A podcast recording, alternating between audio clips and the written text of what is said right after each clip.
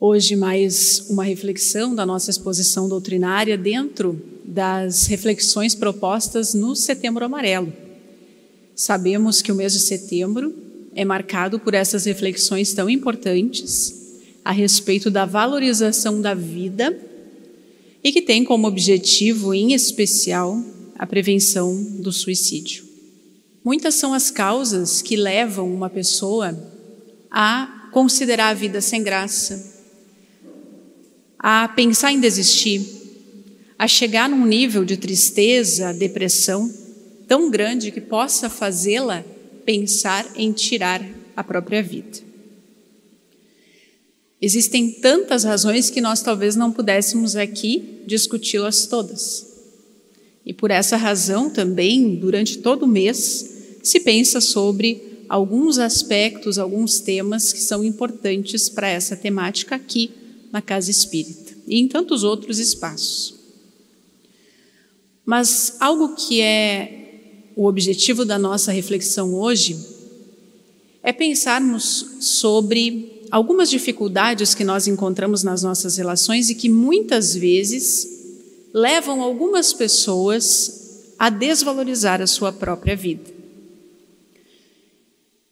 Nas nossas relações, em muitos momentos, nós sofremos agressões, sofremos a forma estúpida e violenta com que pessoas da nossa convivência agem conosco. A gente sabe que, seja nos locais de trabalho, nas famílias, nas escolas, existem relações nas quais a violência, as agressões, uma certa perseguição acontece uma desvalorização de uma pessoa em relação a outra. Muitas vezes é na, nas nossas próprias relações que nós nos sentimos desvalorizados. E a gente sabe que muitas pessoas que sofrem com essas violências, que sofrem com esse tipo, muitas vezes de preconceito, inclusive, são pessoas que chegam numa situação tão difícil que muitas vezes podem chegar a cometer o suicídio. Essas agressões, essas dificuldades sempre existiram, desde que o mundo é mundo. Houveram pessoas que agrediam mais e outras que eram mais agredidas. Até hoje isso acontece. Mas com o aumento das situações como essa e dos efeitos desse tipo de agressão, principalmente nas escolas, há alguns anos começou a se falar nesse tipo de agressão com o nome bullying. E em 2016, uma lei colocou o bullying como algo categorizado e deu uma certa normativa para essa questão. Então, lá na, na lei que fala sobre bullying, nós vamos encontrar um conceito que é importante a gente pensar para as nossas reflexões hoje aqui. Então, na lei de 2016, o bullying é considerado uma intimidação sistemática, é quando alguém intimida outra pessoa de uma forma repetitiva quando há violência física ou psicológica, não precisa haver uma violência física, mas a, a violência psicológica também, em atos de humilhação ou discriminação. A classificação também inclui ataques físicos, insultos, ameaças, comentários e apelidos pejorativos. Então, o bullying, ele foi, de certa forma, categorizado, foi trazido e norma, uh, há uma normatividade para essa questão, porque muitos efeitos do bullying foram aumentando e foram trazendo consequências cada vez mais danosas. E por que, que nós vamos pensar hoje a respeito tanto do bullying, a proposta é que a gente pense sobre o bullying, que isso acontece em muitos espaços, às vezes a gente acha que acontece mais nas escolas, com crianças, mas acontece em muitos espaços adultos também. Mas nós vamos pensar também sobre essas relações, que talvez em alguns momentos a gente não configuraria na nossa vida como bullying, mas que são relações nas quais existe alguém que está agredindo e outra pessoa que está sendo agredida. Por quê? Por que falar sobre isso? Porque muitas vezes é essas pessoas que sofrem essas agressões são aquelas que chegam ou podem vir a chegar numa situação de cometer o suicídio e às vezes nós não pensamos sobre isso, mas muitos agressores também podem. A gente pensa que só as vítimas podem chegar numa situação difícil, mas os agressores podem também chegar numa situação na qual considerem ou estejam num sofrimento tão grande que pensem em cometer suicídio. Por isso que no Setembro Amarelo é importante pensarmos sobre bullying e sobre essas relações de agressão que muitas vezes nós sofremos mesmo sem perceber ou agressões mais sutis na nossa família, nas nossas relações de trabalho ou até nas relações de amizade. Então, lá no, no blog do CVV, para quem não conhece, o CVV é o Centro de Valorização da Vida. Tem um site, quem quiser acessar para conhecer, e é um, um portal bem, bem interessante para quê? Para que a gente saiba da existência desse centro, para quando a gente estiver precisando de ajuda e também para indicar para pessoas que a gente saiba que estão precisando de ajuda, porque tem todo um sistema de auxílio nesse, nesse portal. E lá no site fala, tem um texto que tem esse título da nossa reflexão de hoje. É por isso que nós vamos utilizar esse, essa pergunta e se fosse com você para pensarmos sobre essa temática. A partir desse texto também que tem nessa, nesse site do Centro de Valorização da Vida. E é, o que o texto nos traz vai nos ajudar a pensar, então, sobre as questões relacionadas a bullying e sobre essas relações agressivas que muitas vezes nós podemos, mesmo sem perceber, vivenciarmos no nosso dia a dia. Então, o texto, quando ele fala sobre o bullying, ele diz algo bem interessante que a gente precisa prestar atenção. Que o bullying, ele tem constância, ele é contínuo e também a persistência em ações que configuram bullying. E ele causa danos profundos à saúde mental, isso a gente já sabe. Mas o que é importante a gente pensar sobre essa constância, sobre essa persistência? É que nem tudo pode ser considerado bullying. E a constância e a persistência é um dado importante, por quê?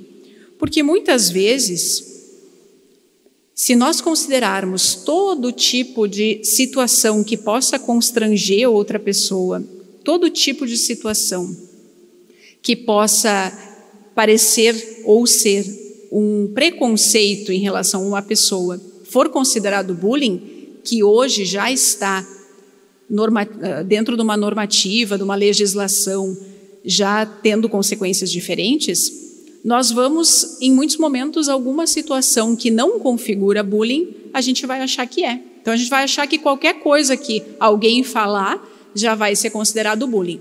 Só que o que, que acontece? Às vezes, uma das coisas que a gente precisa pensar é que existem momentos em que a gente fala coisas para as pessoas em que a gente não tem o interesse de fazê-la se sentir mal. A gente não tem o interesse de fazê-la, uh, de menosprezá-la. Às vezes são até situações assim que a gente está falando sobre características, características daquela pessoa, seja pelas características físicas ou outras situações que na verdade a gente está fazendo aí uma, uma falando sobre elas, mas não está querendo menosprezar a pessoa. É lógico que toda vez que a gente faz um comentário que possa ser maldoso, a, a gente incorre na situação de que a outra pessoa se incomode com aquilo. Mas, quando a, a situação acontece e a pessoa não tinha o interesse de machucar e ela para, não há bullying nesses casos. Porque muitas vezes a gente diz uma palavra para alguém e a gente não está querendo machucar, mas a pessoa entende que a gente está machucando, ou então aquilo na vida dela tem uma importância, tem uma, algo que ela interpreta. Então a gente precisa entender isso, que o bullying tem que ter uma persistência. Mesmo a pessoa, o agressor, percebendo que ele está fazendo mal para aquela pessoa, ele continua fazendo, ele não para. E aí configura bullying. Persistência e constância. A outra situação que é importante é que há um desequilíbrio de poder entre o agressor e o agredido e, e tem o objetivo então de humilhar, ferir uma pessoa que fica vulnerável. O agressor tem o objetivo de ferir uma pessoa, o agredido que fica vulnerável. Por que, que é importante a gente pensar sobre essa diferença ou esse desequilíbrio de poder que acaba se acaba acontecendo nessas situações ou que existem? Porque muitas vezes o, as relações mais agressivas elas podem acontecer em pessoas que têm um desequilíbrio de poder. Por exemplo, mãe e filho, pai e filho. Muitas vezes existem pais, existem mães que acabam dizendo coisas para o seu filho que talvez até a intenção não fosse, mas que acaba colocando a pessoa para baixo. Ou então um chefe que fala com seus funcionários de uma forma mais agressiva, cobrando, exigindo, mas que na verdade, não precisaria fazer dessa maneira. Colegas, ou então professor que fala com seu aluno de uma forma agressiva. Então há esse desequilíbrio de poder, ou ele se, ele se constrói naquela relação. Ou seja, um colega da mesma idade, que não tem nada de diferente do outro, a partir do momento em que ele se torna o agressor e o outro se torna a vítima, ele começa a ter mais poder sobre aquele outro que está vulnerável. E por que, que é importante a gente pensar nesse desequilíbrio de poder? Porque sempre no bullying ou nas relações em que há uma certa dose de agressão, nós vamos encontrar um agressor que está constantemente intimidador, está sempre agredindo, está com uma constância nessas agressões, mas nós vamos encontrar também uma vítima ou então um agredido que está constantemente vulnerável esses polos eles acabam não mudando.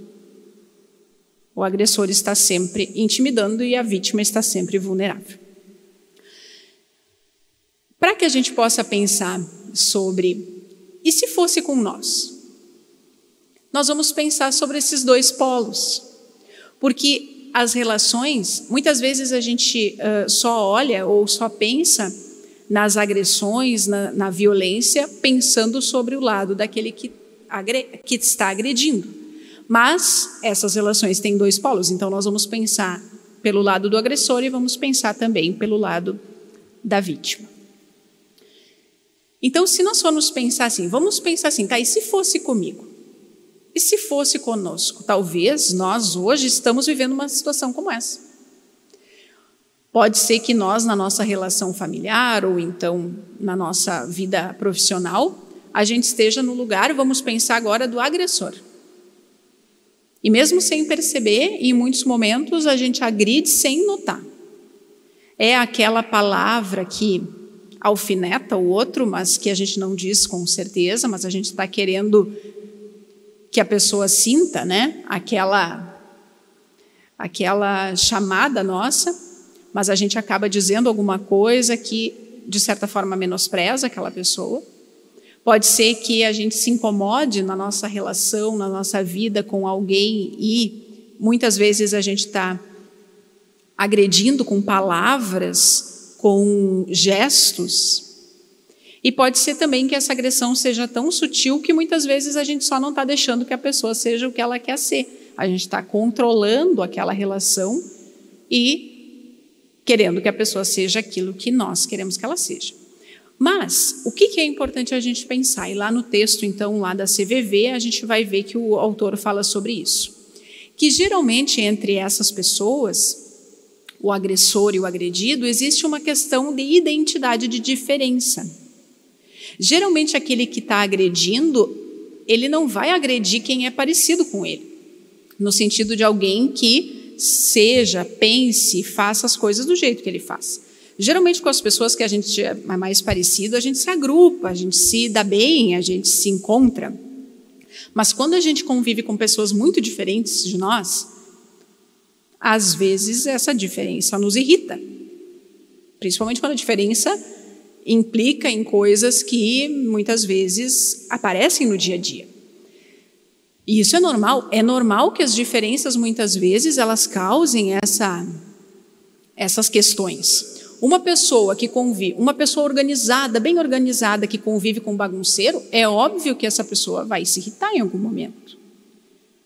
Uma pessoa que gosta de crescer, evoluir, quer chegar em né, conseguir conquistar certas coisas, que vive com uma outra pessoa que não quer nada com nada, que está bom tudo daquele jeito, talvez ela vai se sentir em algum momento incomodada com aquela situação. Isso é normal que a gente sinta. Mas no bullying, o que, que acontece? Ou então nessas agressões? A diferença do outro incomoda e o agressor acha que ele tem o direito de agredir a pessoa porque ela é diferente dele. Essa é a diferença. Não é só que ele ache normal que as diferenças incomodem em alguns momentos na convivência. Mas ele acha que porque a pessoa é diferente dele, ele tem o direito de agredi-la.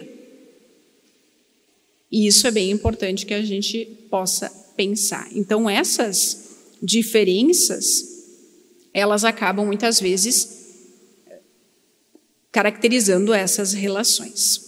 Mas aí, se a gente for pensar Uh, bom, se fosse com nós, se a, no, a diferença incomoda na nossa, nas nossas relações, vamos pensar hoje a, a nossa vida.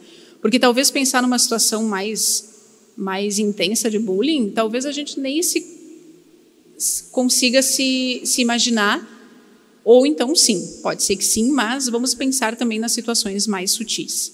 Se é conosco que a diferença incomoda, que dá aquela vontade de agredir, que a gente acaba às vezes até agredindo, ou então com os nossos filhos. Nós aqui, talvez nem todos estejam nesse momento numa situação em que tem filhos pequenos que precisa educar, mas todo mundo aqui deve conviver com alguma criança. Então, nós que convivemos com crianças, como é que a gente vai orientar uma criança que é aquela criança que está sempre agredindo na escola, sempre com problema com os colegas, tem uma briga na escola, sabe que ele está ou ela está envolvida. Se a gente tem alguma criança dessas na nossa família, como que a gente vai orientar? Essa é uma, uma boa pergunta. Ou como que nós vamos trabalhar isso dentro de nós se nós sentimos isso?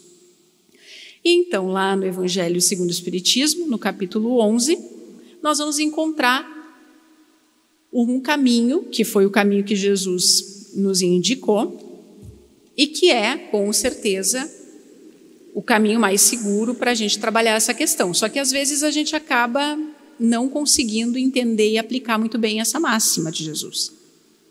Porque Jesus, ele disse assim, ó, que nós deveríamos fazer para o outro o que nós gostaríamos que o outro nos fizesse. Isso ele falou. Ou seja, a negativa também vale, ou seja, não fazer para o outro aquilo que eu não quero que ele faça para mim. Ou eu pode vale as duas coisas.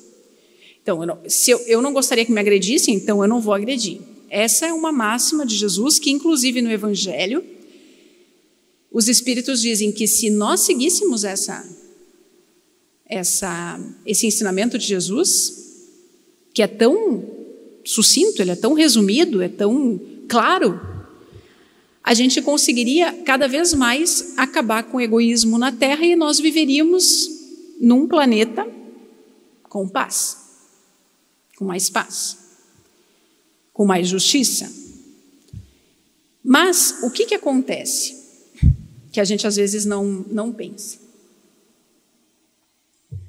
Quando Jesus disse para nós que nós temos que fazer ao outro o que nós gostaríamos que o outro fizesse, e que nós não fizéssemos aos outros o que a gente não gostaria que fizessem conosco, ele não quis dizer que nós teríamos que, primeiro, sermos seres de luz maravilhosos e que tivéssemos os sentimentos purificados para fazer o que é certo, em primeiro lugar. Em segundo lugar, ele falou sobre fazer para o outro. E o que, que acontece muitas vezes? Nós, enquanto, enquanto a gente espera, digamos que a gente tem aí uma criança, vamos voltar para o exemplo. A gente tem uma criança conosco e ela, cada dia, volta da escola, a professora diz que ele bateu. E aí isso causa, claro, aquele, aquela, aquele problema, mas ou então que agrediu verbalmente os coleguinhas, que agrediu os colegas. Então, o que, que a gente uh, precisa pensar? Qual é a nossa orientação, geralmente, para quando a gente chega nesse ponto? A gente diz assim: a gente tenta toda uma, uma. Convencer a criança de que aquilo não é bom. Mas olha, é tão feio ser, ser assim. Uh, você ia gostar, e a gente pergunta: você ia gostar que fizessem contigo? Você não ia, então você não pode fazer para os outros, porque você não gostaria que fizessem para você. E a gente está ensinando, a gente está conseguindo, de certa forma, passar um ensinamento. Aí a gente vai explicando, né? E aí a gente acaba dizendo assim, muitas vezes a criança agrediu verbalmente o outro, diz que o coleguinha era feio. Olha, você não pode chamar os outros de feio, porque todo mundo é bonito, porque todo mundo. Você não pode achar ninguém feio. O que, que a gente está dizendo para essa criança? Que primeiro ela precisa concordar com tudo isso para depois não agredir. A gente está fazendo um caminho assim: ó. primeiro você evolui, depois você faz o que é certo. Primeiro você entende toda a situação moral do que é feio, do que é bonito, do que é certo, do que é errado, depois você age certo ou você age errado. Só que isso, muitas vezes, é um caminho muito longo. Se nós vamos esperar uma criança concordar com tudo aquilo ali para fazer o que é certo, e se nós vamos esperar nós chegarmos num ponto da gente conseguir, cada vez que uma situação acontece, a gente se colocar no lugar do outro e pensar no que, que eu gostaria do que eu não gostaria, para fazer o que é certo, talvez a gente demore muito tempo. E talvez as coisas continuem acontecendo. Então a gente ainda acaba fazendo algo que não foi o que Jesus disse. Ele disse que nós não deveríamos fazer para o outro o que nós não gostaríamos. Isso significa o quê? Eu posso me irritar. Até afinal, nós somos seres humanos e não somos da espécie mais evoluída. É óbvio que todo mundo aqui sente se irrita, é óbvio que todo mundo aqui fica chateado, é óbvio que nós sentimos coisas que muitas vezes se a gente fosse fazer um botar na balança moral, a gente não não gostaria muito do resultado. Então, nós sentimos essas coisas agora. A diferença entre sentir e fazer precisa ficar clara. Então, ao invés de nós colocarmos uma situação em que a gente precise primeiro achar, por exemplo, vamos voltar no exemplo da criança que chamou o coleguinha de feio, que a gente precise, ah, quando essa criança concordar que todo mundo é bonito, que é feio chamar o outro de feio, aí ela vai fazer o que é certo, que é não chamar o outro de feio, vai demorar muito tempo. Então, a gente precisa pensar sobre uma outra lógica, que é: você tem todo o direito de sentir coisas ruins. Você tem direito, nós temos o direito de nos irritar com as diferenças? Nós temos o direito de nos irritar com as situações? Nós temos o direito de não gostar de certas coisas? Temos o direito. Agora, nós não temos o direito de agredir o outro porque nós não gostamos dele. E aí, quando a gente faz essa inversão, que significa assim: não é que nós vamos primeiro ser moralmente evoluídos para depois agir corretamente ou agir com uma certa ética, agir certo. Primeiro nós agimos certo, porque temos que respeitar certas regras de convivência, e isso também vai nos levar a sentir melhor e a desenvolver essa moralidade que nós sabemos que nós precisamos desenvolver. Talvez se nós tivéssemos esse outro caminho, como Jesus disse, se nós não, não fizéssemos para o outro que nós não gostaríamos que fizesse conosco, aí nós teríamos mais êxito na construção desse mundo melhor. Mesmo que lá no nosso íntimo, muitas vezes, a gente ainda sentisse algumas coisas que uh, não fossem tão positivas assim que vão sendo trabalhadas aos poucos. Isso é importante para a gente pensar, para que a gente possa se colocar no lugar e pensar: e se for comigo, e se for, se for eu o agressor, como que eu vou agir? Mas, como nós falamos antes, muitas vezes a gente só pensa em quem está agredindo, a gente não pensa muito que no bullying ou nas relações agressivas, tem alguém que está agredindo e tem alguém que também está sendo agredido. Então, nós precisamos pensar também no lugar da vítima. Há dois polos, nós precisamos pensar nos dois polos. E não só pensar em intervir ou então em, em fazer alguma coisa com quem está agredindo. Uh, no texto da CVV, a continuação diz assim: que o bullying faz com que a pessoa se sinta humilhada simplesmente por ser quem ela é. Esse é um primeiro ponto bem interessante, que nós vamos guardar para refletir. E a outra afirmação é que o bullying é algo que leva a um grau de perseguição e sofrimento porque você não sabe se defender. A forma da pessoa escrever é assim, mas a gente poderia dizer que o bullying leva a, uma, a uma, um grau de perseguição porque a vítima, ou então o, agredido, não sabe se defender.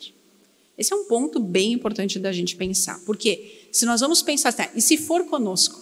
Agora vamos inverter. Antes a gente estava pensando se fosse conosco, sermos o agressor. Agora nós vamos pensar se somos a vítima. Talvez muitos aqui vão se conseguir se colocar nesse lugar porque já sofreram bullying ou porque nas suas relações sofrem algum tipo uh, de violência, mesmo que não seja uma violência física ou uma violência escancarada. Pode ser uma violência, como a gente já falou, uma violência mais sutil. Então, a pessoa se sente humilhada pelo que ela é e ela não sabe se defender. Tá. E se for comigo? E se for meu filho ou então alguém da minha família, uma criança que eu preciso orientar e que essa, essa criança está sofrendo, está sendo agredida? Ou então se é com alguém da minha família ou se é comigo mesmo? O que, que eu vou fazer ou o que fazer? Em primeiro lugar, algo que a gente precisa pensar, dentro do que o texto nos falou, é que a gente precisa valorizar a autoestima. Isso é um tema que nós já falamos há muitos anos. A gente está sempre falando sobre isso e é um tema que muitas pessoas buscam uh, esclarecimento. Mas sobre isso nós não vamos falar, porque senão nós vamos ficar muito tempo. Então, a autoestima, em primeiro lugar, é algo que precisa ser trabalhado. Porque se alguém, se, no momento em que está sendo agredido, se sente humilhado simplesmente pelo que é, alguma coisa está errada. Porque alguém que tem uma baixa autoestima, não está com a autoestima consolidada, se alguém olhar meio assim, já vai achar que a pessoa está olhando e está criticando. O outro nem precisa criticar. Que dirá se alguém criticar ela? Ela vai, com certeza, achar que aquilo está dizendo uma, uma verdade sobre ela. É mesmo. Ela já acha que ela não tem valor, então ela acaba indo mais fundo. Isso é muito grave, porque muitas vezes isso leva uma pessoa a pensar em suicídio. Mas, uma outra coisa que a gente precisa pensar, além dessa questão da autoestima, e que é construída, ela é construída desde o início da nossa vida, e nós sempre podemos investir em autoestima, então isso é uma coisa importante da gente pensar. Porque também, por outro lado, se alguém chegar, um agressor chegar e dizer uma coisa para uma pessoa de boa autoestima, que está com a autoestima, está se sentindo, né, como a gente diz, a pessoa vai olhar e vai dizer: Eu não sou isso. Ela não vai se influenciar se ela tiver com a autoestima boa. Pelo menos ela vai ter mais força para não se influenciar. Então a gente tem aí algo importante para combater essas agressões. Mas o principal que nós vamos enfatizar aqui agora, que também é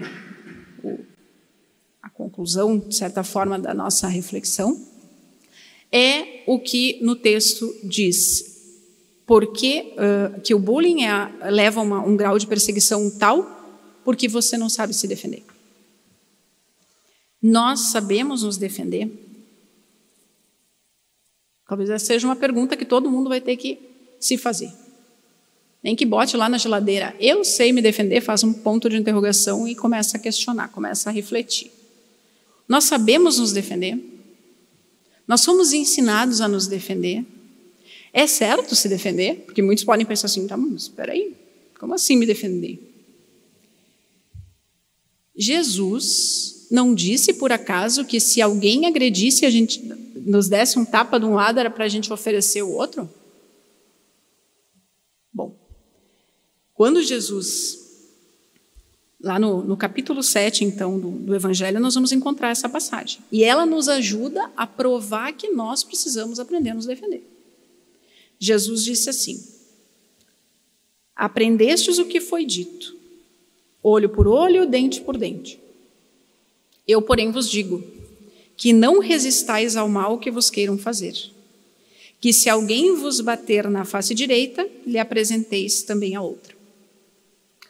Quando Jesus falou dessa maneira, ele estava falando para pessoas lá da época dele em que a, a, as agressões eram absurdas, de certa maneira. Então, a radicalidade do que ele estava falando era necessária naquele momento. Mas o Evangelho, e aí nós vamos encontrar, por exemplo, a função da doutrina espírita na nossa vida, que é explicar de uma outra maneira aquilo que naquela época Jesus também não pôde explicar, de uma outra forma, com mais clareza.